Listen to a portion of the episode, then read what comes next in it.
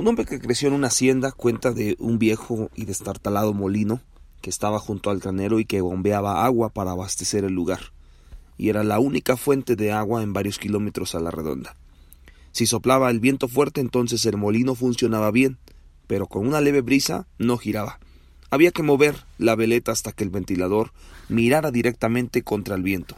Así, el molino solo suministraba agua a la distancia cuando estaba puesto en la dirección correcta.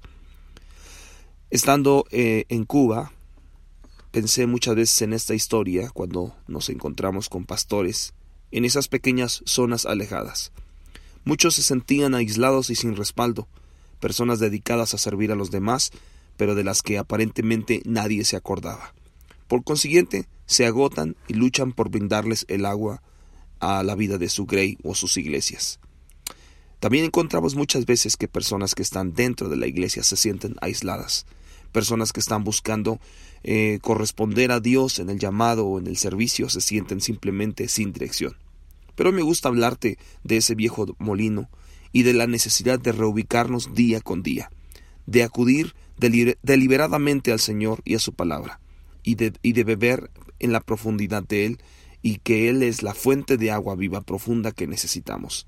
Lo que es una realidad para pastores o para personas que también eh, están esperando recibir algo de Dios, dirección de Dios, también es una realidad para nosotros.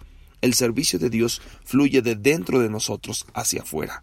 Jesús dijo, el que cree en mí, de su interior correrán ríos de agua viva. Solo cuando Dios habla a lo profundo de nuestro ser podemos producir un impacto en la vida de los demás. Para renovar a otros, vayamos constantemente a la fuente de agua viva.